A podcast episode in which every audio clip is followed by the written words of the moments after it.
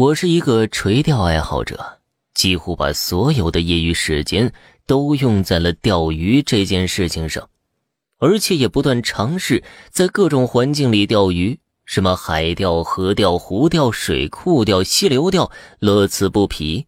那次是我的一个同事，也是好朋友，阿平说他找到了一个不错的地方，邀请我跟他一块儿去试试。我们带上装备，一路驱车跑了十几公里，车子下了公路，改走主路，一直开进了一个村子。不过那个村子看样子已经荒废了。阿平说那里要拆，村民早就搬走了。放眼望去，都是残羹败瓦，各种垃圾，看上去平时应该没什么人去。村子边上有一条很宽的河，是个不错的下钓的地方。阿平把车停在了一个坡前，我们两个下了车，又把各种的渔具搬下了车，找了个略微平坦的地方支起了遮阳伞，下了钓。你别说呀，那地方的鱼还真是多呀！刚一下钓就上钩了，还是一条四斤多的大鲤鱼呢。然后就是一条接着一条的，一连钓了七八条。这还得感谢阿平找了个那么好的地方。我钓的正来劲呢，突然尿意盎然，我还故意出了个洋相，逗了阿平。在那种环境，想找个公共厕所肯定是不可能的了。我爬上土坡，想看看能不能到村里找个厕所，然后就向村子走去。我寻思着，肯定有哪家的厕所是没拆的，就在村里找相对拆的不彻底的房子。我正沿着街道往前走呢，突然产生了一种奇怪的感觉，有人在看着我。我把头看向了感觉传来的方向，路边有一个院子，院墙特别的高，在墙头上趴着一个小孩儿按距离的话，我们相距也就七八米的样子，可我却看不清他的脸。我当时没多想，正好问他一下哪有厕所。可是我这话刚一说出口，他就在我眼前消失了。我开始以为他是从墙头下去了，但是我突然意识到不对呀，那个墙头可不是一般的高啊！那小孩是怎么爬到墙头上的呢？我还特意走到墙根底下，伸手试了试，那个大墙至少有我一个半以上的高度。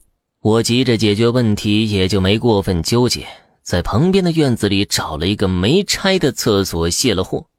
等我回到河边的时候，阿平还嫌我去的时间久呢，我就跟他说见到了一个趴墙头的小孩，挺奇怪的。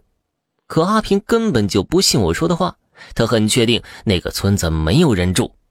我们俩为这事儿争论了起来，最后一块儿来到那堵墙下。阿平跟我想的一样。以那墙的高度，得多高的小孩能爬到墙头上去？当然，也有一种可能，就是里面有什么东西可以踩踏。为了进一步证实，阿平让我踩着他的肩膀爬上去看看。我费了好大劲儿才攀上了墙头。我往墙下一看，有点起鸡皮疙瘩了。墙下并没有我们所想象的梯子或别的垫脚物，那里什么都没有。院子里的屋子也都拆得差不多了，长满了荒草，根本不可能有人居住。那我看到的小孩到底是怎么回事呢？我回到地上，把看到的告诉了阿平，他觉得我就是看错了，没必要自己吓唬自己。他这么一说，我也觉得自己有些疑神疑鬼了，就跟阿平回到了河边。很快，我又钓上了一条鱼，我把鱼摘下来放到鱼篓里。就在我准备起身的时候，我瞅了一眼水面，在河里的倒影里，那个趴墙头的小孩就站在我身后。